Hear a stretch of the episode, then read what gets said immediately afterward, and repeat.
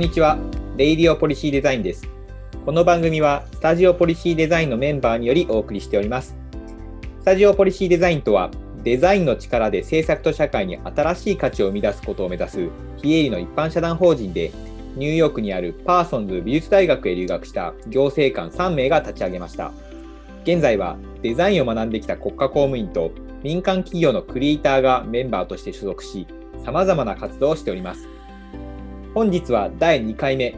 スタジオポリシーデザインを立ち上げるきっかけともなったパーソンズ美術大学についてご紹介をしていきたいと思います。はじめに今日出演するスタジオのメンバーをご紹介します。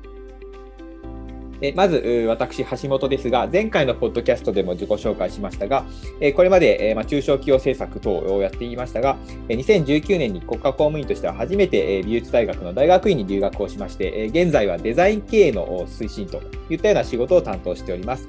では、次に、半谷さん、お願いします。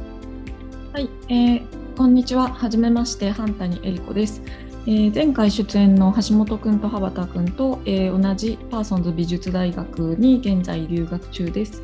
えー、私は、えー、大学と大学院で建築を専攻した後に、えー、中央省庁に入りまして、え、それから流通や環境、貿易、え、地方の地方創生や、え、研究開発法人の所管など割とまあ幅広めのあのいろいろなことをやってきましてでその後、えーと、10年目ぐらいで、えーと、パーソンズ美術大学に留学をしました。でえーと、ずっとあの省庁で働いてきたので、まあ、体系だったデザインの知識というものがあるわけではなく、まあ、強いて言えば、えー、と大学で建築をやっていたというぐらいなんですけれども、まあ、それも衣装系の、えー、建築ではなかったのであの、まあ、体系だったデザインの知識というのはない中で、えーと、パーソンズに留学したという、えーと、状況です。アンタリさんは今もニューヨークであの勉強中ということでしょうか？あそうですね、今もニューヨークにいます。はい、ありがとうございます。では次に清水さん、お願いします。はい、えっと、こんにちは、清水新です。えっと、僕も昨年の1000あ2019年まであのパーソンズのデーシスラボというところであの客員研究員をさせていただいてました。その際にあのハンタイさんとあと橋本さんと大さんにお会いしてスタジオポリシーデザインにあの参画する至りになりました。もともとのバックグラウンドは日本の大学でプロダクトデザインとインタラクションデザインをあの学んでいてその後民間のデザイナーとしてサービスデザインをあの数年間実践していました。その中、公共に対するあのデザインのアプローチが日本でこう増えてきたのをあの目撃して、僕も何かできないかなと思って、社費留学を使いながら、あの1年間、あの研究先を探していたいたところに、あの Parsons DESIS Lab を知って、そこに1年間滞在させていただいてました。帰国後は、あの Policy スタジ Policy Design と、あと PolicyGarage という NPO 法人にあの参画させていただきながら、公共に対してどのようにこうデザイナーが貢献できるかっていうのをあの考えています。ありがとうございます。あのこのスタジオポリシーデザインはもともとハンタニとハバタと、えー、3名の行政官で立ち上げたんですけれども、あの清水さんは本当にもうバックグラウンドがもうデザイナーなので、もう本当に、まあ、私たちもともとデザインデザインのバックグラウンドがないので、あの清水さんから本当にいつも学ばさせていただいて活動しているというような感じになります。では、あ早速ですけども、本題です本題のパーソンズ美術大学、日本では、まあ、そんなに聞いたことがないという人も多いかと思うんですけれども、えそのどういう大学なのかということを、まあ、清水さんからまずご紹介していただきたいと思います。はい。えっと、パーソンズはニューヨークにあるあの美術大学です。もともとはファッションとか広告とかインテリアとかデザイン分野があのあった大学なんですけど今はザ・ニュースクールと呼ばれるあのソーシャルリサーチがすごい強い大学の傘下の一部としてあの設立あのあります。でその中であの social research とも結びつく形で、まあ、伝統的なプロダクトだったりとかあのファッションとかグラフィックデザインだけではなくて広告に対してのデザインのアプローチだったりとかあとビジネス領域と結びつきながらまあ、幅広くデザイン分野があの広がっているあの大学になっています。そんな中であの僕が所属していた DESIS Lab は、えっと、 strategic management design と transdisciplinaryデザインとと NPO のマネジメントの大学の先生があの融合的にあのからあの関わりないながら研究室をやっているところにあの僕は所属させていただいてました。で皆さんはあのトランスディスプリナリーデザインのところにあの参加されてたかなと思うんですけど、そこの話はあの半谷さんから聞きしてもいいですかね？はい。えーと、清水さんから今お話がありました通り、橋本、羽端、ハンタニーの3人は、えーと、トランスパーソンズ美術大学の中の transdisciplinary design というプログラムに留学していた、または、えーと現在しています。えーと、パーソンズ美術大学はもともとそのファッションで結構有名なとこファッションデザインとかが有名なところで、まあ、それ以外にもいろいろなまあデザインの、え学科があって、まあ、 lighting design ですとかインテリアデザインとかテキスタルデザ テキスタイルデザインっていうような、えーと、グラフィックデザインとかいろいろあるんですけれどもあの私たちの transdisciplinary design はそういうその具体的なプロダクトをデザインするというよりかは、まあ、そのデザインのあの考え方とか、まあ、手法を使って、えーと、 social problem あの、まあ、社会的な問題だとかにあのアプローチしていこうというような学科です。でえーとまあ、 transdisciplinary という名前の通り、まあ、 discipline を超えていこうということで、えーと、 faculty のあの先生方のバックグラウンドも非常に多彩でして、もともとデザイナーからそのデザインのあの考え方を使って、まあ、 social research のようなことをやっている方ですか、あとはそのフューチャーデザインとか、あのまあ、聞いたことある人いるからもし知りませんけど、あのスペキュラティブデザインっていうような、えーと、どちらかというと,、まあそのえーと、未来について、まあ、デザインを使って考えるというようなことをやっている人とか、もともとそのフィルムをあの映画というか映像を撮っていた方とか、まあそのえーと、ソーシャルリサーチをされていた方っていうのもいまして、でえーと、学生もさまざ、まなバックグラウンドを持っていて、大体1学年20人弱とかそれぐらいなんですけれども、あの NPO で働いていた人とか、もともとそれこそグラフィックデザイナーだった人とか、えーと、あとはその国際的なあの、あのえーと、レフュージー、えーと難民か難民難民のあの手助けをするようなあの国際機関で働いていた人とか本当に様々ででそ,、まあ、そういうそのいろいろなまあバックグラウンドからまあそれぞれ学んで、えーとまあ、まとめて言うとその社会問題にそのデザインの考え方とか手法を使ってアプローチしていこうというような学科です。ありがとうございます。まあ、じゃあ、あの、まあ、スペキュラティブデザインとかですね、いろんなあの学科で学べるような中身についてハンタニさんからも紹介してもらったと思うんですけど、まあ、そういうその多分もともとはハンタニさん多分スペキュラティブデザインってそんなに詳しくなかったと思うんですけども今はまさしくそこについてすごくこう詳しくなっていく中ででももともとの原点としては特に行政官で、かつさっき反対さんも、まあ、衣装のデザインを学んだわけではないという中で、でもこのパーソンズ美術大学でデザインを学んでみようと思ったきっかけみたいなことってありますでしょうか？そうですね。あの、その、えっと、美術大学というかデザインを学びに行った公務員というのはもちろん私が初めてではなくて、えっと、橋本今、今話してる橋本君ですとか、前回出演の羽端君とかがすでに学んでいるわけですけれども、まあ、その前にもあの別の、えーと、我々の先輩にあたる人たちが、まあ、そのデザインを学びに、えーと、アメリカの大学に留学したというのを知って、まあ、それがきっかけでもあります。で私もともとその、まあ、本当に衣装的なデザインというところには結構、まあ、個人的に、ま、好きだったり興味があったんですけど、まあ、それがどうやって制作に活かせるんだろうっていうのをがすごいその留学したっていうのを聞いて興味が湧きましてでだからその彼らがやっているのはま具体的に何かをデザインするというよりかはデザインの考え方でその制作プロセスとかあの社会問題のあの解決とかあの課題を発見っていうのにまアプローチしていくっていうのを聞いてあのそれは面白いんじゃないかなと。であと、まあ、中で働いていてあのまあ10年もいたもんですから、そのやっぱりやり方がこう結構固まっまあ、ある意味固まっているようなところもあるんですよね。だから、でまあ、他の業界で働いたこともないので、ただその全く今までやったことのないデザインの方からまあ問題にアプローチするっていう、そのまあ、今までその仕事の中で当然扱ったことがないようなところを学んでみるっていうのは、あの新しいその目線、その制作デザインとかそういうことに対する目線が得られて、まあ、すごく面白いんではないかと思ったのがあのきっかけですね。ありがとうございます。まあ、今、あの、ハンタニさんまさしく行政官の目線からこのデザインっていうところに触れていこうと思ったと思うんですけど、まあ、一方で清水さんは元からというか、まあ、デザイナーという、まあえー、職業をしながら、むしろその行政とかパブリックの方に今徐々に関心を持ってえ行ったという話もされてましたけど、じゃあその中でこう今回、パーソンズデザインスあの、えー、美術大学にですね、えー、研究員として参加されたというのは、どの辺、どういう理由があったんでしょうか？はい。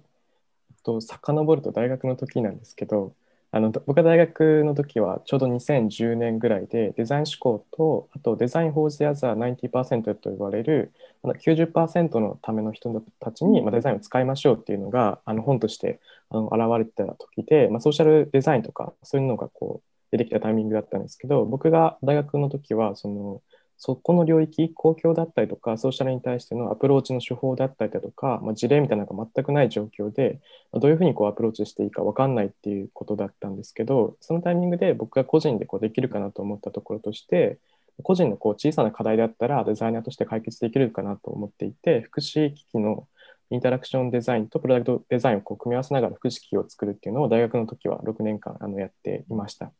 でその後あの実際こう公共セクターだったりとか、まあ、ソーシャルセクターに対してあのデザイナーとして関わるってことはあの職業の場としてほとんどなくてあの、まあ、あのなけなしではないですけど普通のあのデザイナーとしてあの活動することを決めてあの活動してたんですけどちょうど23年前ぐらいからあと日本語であの公共に対してデザイナーがこう関わっている事例だとかが出てきたタイミングだったんですね。それこそポリシーデザインラボ滋賀みたいなところだったりとか、まあ、滋賀県県庁内でこうデザインチームが立ち現れて実践されているだとかそこの人にこう会いに行ったら公共のところでデザインのこうなんかメソッドとかアプローチをこう適用している事例があの北欧だったりとかあのニューヨークであるっていうのを聞きしてあのアメリカの文献とかをこう読み始めたらあのどうやらパーソンズとかあと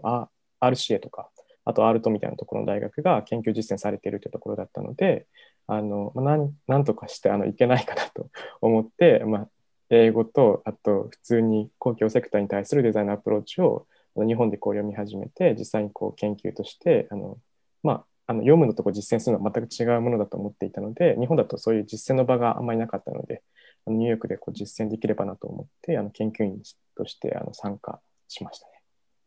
ありがとうございます。なんかこう、あの、私とかハンタリーとか行政官の立場で、こう、パーソンズに、あ、あこういうその public の研究してるとこがあるんだと思ったこのタイミングと、逆にその民間のデザイナーの立場から、うん、あ、 public のことを勉強してしてみたいなと思って、あ、パーソンズっていうのがあるんだって言って、こう、結構こう、まあ、奇跡的なこうちょうどいいタイミングだったというか、もしくはまあ奇跡と言わずとむしろこうちょうど時代がこうそういうところに流れていて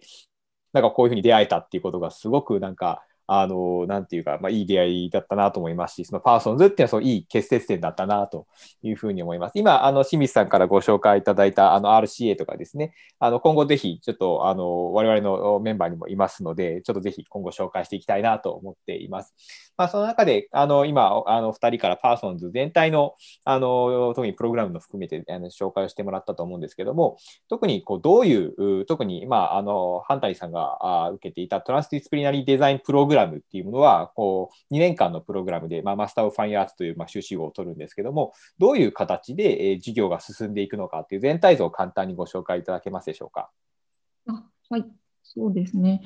えっ、ー、と、さっき、えっ、ー、と、清水さんからもお話のあった通り、えっ、と、まあ、ニュースクール。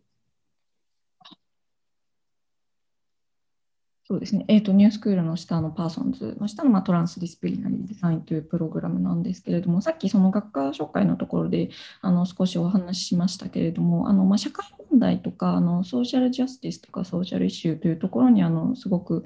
あの目を当てている学学科でして、まあ、学校そのパーソンズが入っているニュースクールというのが、まあ、そもそもそういったそのソーシャルジャスティスとかマイノリティのあの視点とかそういうところにすごくあの重きを置いているようなところでなのでプログラム全体としても本当にそういったところをま強調して全体としてま強調してあのあの重視してやっているなという感じですね。でえーとまあ、1年あの2学期制なのでその1年の秋春と、え、2年の秋春とあるわけですけれども1年の秋はもうほとんど、えーと、必修で占められていてでそこで最初にその、ま、基礎的なあの知識を身につけていくという印象ですね。で具体的にはそのえーと、トランスディスプリナリーセミナーというその学科の創設者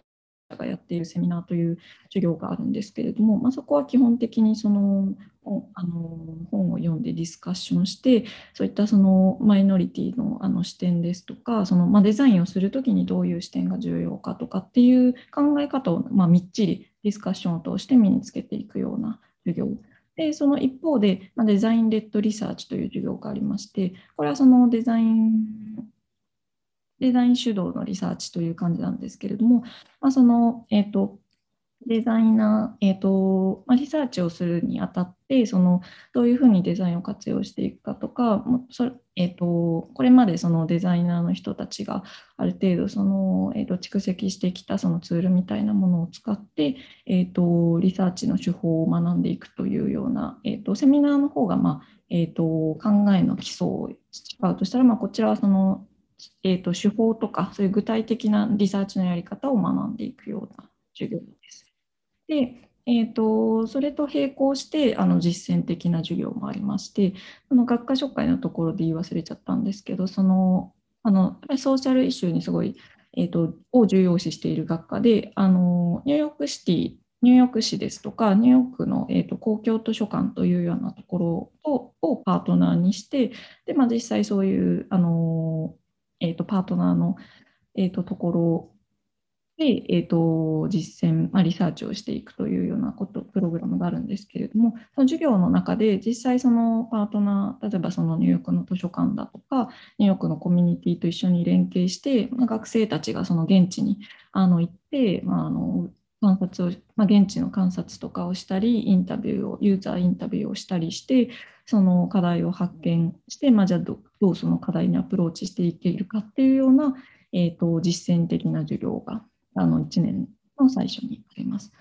で、まあ、その手法の基礎と、えー、と最初はまあ手法の基礎と考え方の基礎を身につけて、まあ、それをどうあの実践していくような授業があったり、であとはその、え、ー、と、1年目の後半はその後また、えっ、ー、と、同じように、まあ、その実践していくようなそのスタジオという、えーと、学科のメインになる授業があるんですけれどもその,、まあ、あの最初に身につけた、えーと、知識とか、えーと、リサーチ手法とかを使って、まあ、自分でなんか課題を見つけてそれにどうアプローチしていけるかっていうような授業。あとはいろいろな、えー、と選択授業があってあのトランスディスプdisciplinary だけの、えーと、授業ではなくて、いろいろ幅広く授業が取れるようになってます。で、えーと、パーソンズはそのニュースクールを social research っていう学校の中の一つのあの、まあ、カレッジなので、その social research の方の授業も取れたりして、まあ、その幅広い、えーと、自分の興味関心に合ったところを学んでいく形になります。であの同級生のバックグラウンドも非常に広いので、例えばそのあの結構ポリシーに興味のある人はポリシーの授業を取れたりですとか、あとまデータに興味ある人はデータの授業も取れたりっていうような形で、まあ、自分の興味関心にのっとって、その選択授業は、えー、と組み立てていくっていうようなことができます。で、えー、と2年目も基本的にはその、えー、と学んだことを実践、あの何か課題をあのに沿って、えー、と実践していくっていうような、まあ、スタジオっていう授業をメインにして進んで、でえーと2年目から、えーと、修論を仕上げていくというような、えーと、授業構成になっています。ありがとうございます。まあ、まさしく今、花谷さんは修士論文の真っ最中というところだと思います。すね、あのあと半年もないと思いますけど、ね、私もすごいあのパーソンにいる時は特に最後の修論はすごい苦しい思いをしながら なんとか泣きながらこなした記憶がありますけれども。で、その中であの清水さんは一方でデイシスラボに参加しているトランスディスプリナリデザインプログラムの,、まあ、あの先生も参加しているまあ、あのラボだったということですけど、なんかこういう授業もあの同じく取れたりとか、もしくはデシスラボ全体としてはなんかどういう取り組みをしていくのかっていうことを教えてもらえますでしょうか？はい。えっと、デイシスラボ自体はもともと今現在あのミラノ大学におられる松井先生が作ったグローバルのデザインネットワークみたいな感じでデザイナーがどのようにソーシャルイノベーションにこう関われるのかっていうのをあの研究して研究とはま実践してその知見をこうシェアしていくようなあのネットワークになっています。ヨーロッパとあのアメリカとアジア圏内にもいくつかラボがあるんですけど、そこのあのニューヨーク支部になっています。で、ニューヨークの方は、先ほどあの半谷さんがおっしゃったように、あのネットワークがすごくあって、えっと、ブルックリンのパブルックリンパブリックライブラリーだったりだとか、あと、まあ、地方のこうローカルコミュニティだったり、ニューヨーク州にあるサービスシビックサービスデザインチームみたいなところだったり、まあ、NPO でデザインをこうやっている、えー、パブリックポリシーラボみたいなところと、まあ、連携しながら、実際のこうアクティブリサーチみたいな感じで、実践的にこうやって研究の知見みたいなのをこう蓄積していって公開していくようなものになっています。まあ、その中で僕がやってたのは、そこの知見を吸収すると同時に、こう実際のプロジェクトから学ぶっていうことをやってました。で、さっき、あのハンタリーさんから紹介がありました、スタジオみたいなところで、実際のあの transdisciplinary の学生と混じってあの授業を受けていました、なんかその活動の中で特に印象に残ったプロジェクトとかありますでしょうかそうですね。あの後期にやったパブリックえーと、ブルックリン・パブリック・ライブラリーとやったプロジェクトが印象に残っていてあのちょうどコロナのタイミングだったので全部、えーと、オンラインのリサーチをやったんですけどその公共図書館ってすごいあのコロナ禍ですごいいっぱい課題を持っていて例えば5ヶ月後にこうオープンしなきゃいけないけど助成金がこうなくなってしまうしあと失業してる方々がま相談に来るみたいなところもあったりとかしますと。で公共図書館って日本とは違っていて地域のコミュニティの株みたいな感じであの貧しい人だったりだとかお年寄りが、まあ、本を読むだけではなくて、まあ、勉強しに来たりだとか普通に w i f i を借りに来たりだとか地域のこうセセーフティーネットみたいになってるんですけどそこをまどうやってこう立ち直れるかとかどういうふうにこうリオープンできるかみたいなところをあの一緒にパブリックライブラリの方々だったり学生と一緒にやっていました。でそれでなんか面白かったのが、まあ、インタビューとかはもちろんしたんですけど最後にこう出てきたあのインサイトと、まあ、ソリューションとして公共図書館にある一つの部屋が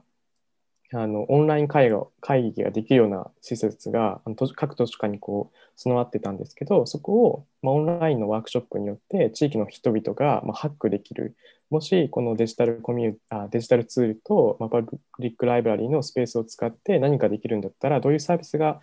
あのいいと思いますかっていうのをデザイナーだけではなくて、まあ、市民を巻き込みながらそこを、まあ、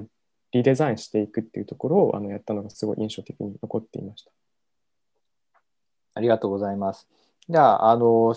えー、ハンタには、その、まあ、先ほど紹介してもらった、まあ、特に座学もあったでしょうし、まあ、プロジェクトベースのスタジオもあったと思いますけど、どういう授業が一番、まあ、今現在進行中のものを含めて、あの興味深かったでしょうか？そうですね。まあ、今ちょっとやっぱりオンラインになっちゃってるので、それと、まあ、そのあの実際、まあ、学校でやった授業ということで、まあ、ちょっとそのあの意味合いも違ってきちゃうんですけど、私もその最初の、えーと、1年目の時に、えーと、どの授業というよりか、そのさっき説明しました、スタジオというメインのあのフィールドに出てあのやってリサーチしていくようなスタジオという授業と、あと、まあ、そのデザインレッドリサーチという、まあ、ツールとか手法とかを学ぶような授業で、まあ、結構そのすぐじゃあその現場を見に行こうっていうようになるんですよね。で、私も最初のスタジオではそのブルックリンのファブリックライブラリーとあの協力してあのいろいろ考えるっていうようなスタジオを取ったんですけれども、それで結構やっぱりあのブルックリンの図書館にあの学科の友人と一緒に行って、まあ、そそこの家にいる人に、まあ、普通に本を読んでたりする人にちょっとインタビューをさせてもらったりだとか、あとその行ってみたら結構閉まっ熱あのヒーティングが壊れましたっていうので 縛ってたことがあったんですよね。でそしたら友達があの近くのダンキンドーナツとかであのコーヒーあのパーティー会議用のコーヒーみたいなのとかとかってですねそれでなんかコーヒーをあの来る人にあの私ながらちょっと話を聞こうって言って あのそれはすごい面白かったんですけどあのコーヒー飲みませんかとか言って本図書館に来てあれ閉まってるってなった人にちょっとコーヒー飲みませんかって言ってなんで今日はどういうふうに図書館を使ってますかとか聞いたりしたりとかあとそのデザインレッドリサーチその最初の手法を学ぶ授業ですけど、まあ、手法を学ぶだけではなくてやっぱりそれをじゃあ実践するにあたってあの結構街に出て、例えば私たちのグループはその地下鉄、ニューヨークの地下鉄がどうなってるかとか、そこで何かちょっと実験をしてみたらどうなるかっていうのも実際の現場でやってみたっていうのは、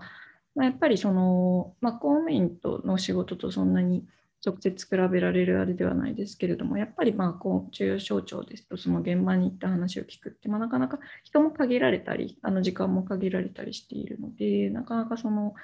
こう、なんていうか、そういう立場じゃなくて、その実際町に、現場に行って、あの直接話を聞いたりだとか、その観察、オブザベーションをしたりっていうのは、なかなかやってみないとその分からない、得られるものとか、面白い気づきとかがあって、それは本当に面白いなと思いましたね、最初ありがとうございます。まあ、私もあの、え留学している当時、まあ、ニューヨークだけじゃなくて、授業であのグアテマラに行って、まあ、伝統工芸の職人と、うん、まあ、インタビューをしたりとかですね、まあ、特にその向こうはあの少数言語だったりするので、スペイン語の通訳者とスペイン語と英語の通訳者を介してなんとかコミュニケーションを取ったりですね、結構なんかグローバルにいろんなあのところに行ってですね、インタビューをしたり、まあ、活動するフィールドがあったなというのは私もすごく思い出深いなと今聞きながら思いました。うん、はいでまあ、あの今回は結構ですねあの幅広くそのパーソンズ美術大学ってどういう大学なのかとかどういうプログラムでそしてどういうふうに興味深かったのかということを中心に、まあ、反対さんと清水さんから話してもらったんですけども、まあ、あの今日はこのこんなところで一度を締めるということにしたいと思ってまして、えー、次回はですね第3回ということで、えー、次は具体的に、まあ、どういうふうに、まあ、制作とデザインというのが関係あるのかということを、まあ、パーソンで学んでいるのか、学んでいたのか、学んできたのか、まあ、そして、えー、どういう人に、まあ、このパーソン美術大学っておすすめなのか、そしてどういうふうに出願してきたのか、どういうふうに苦労してきたのかということを中心に語ってもらうというふうな形にしたいと思っております。えー、なので、今回、まああの第2回ということで、えー、まあ、実験的にやってますので、なかなかあのかなり専門的な言葉も出たりとかですね、あ分かりづらいとかもしかしたらあったかもしれませんけれども、まあ、ぜひぜひ次回さらに深掘っていきたいと思いますので、えー、聞いていただければと思います。では、今回の配信は以上となります。まあ、ここまでお聞きいただきましてありがとうございました。お相手は橋本と、パンタニと清水でした。さようなら。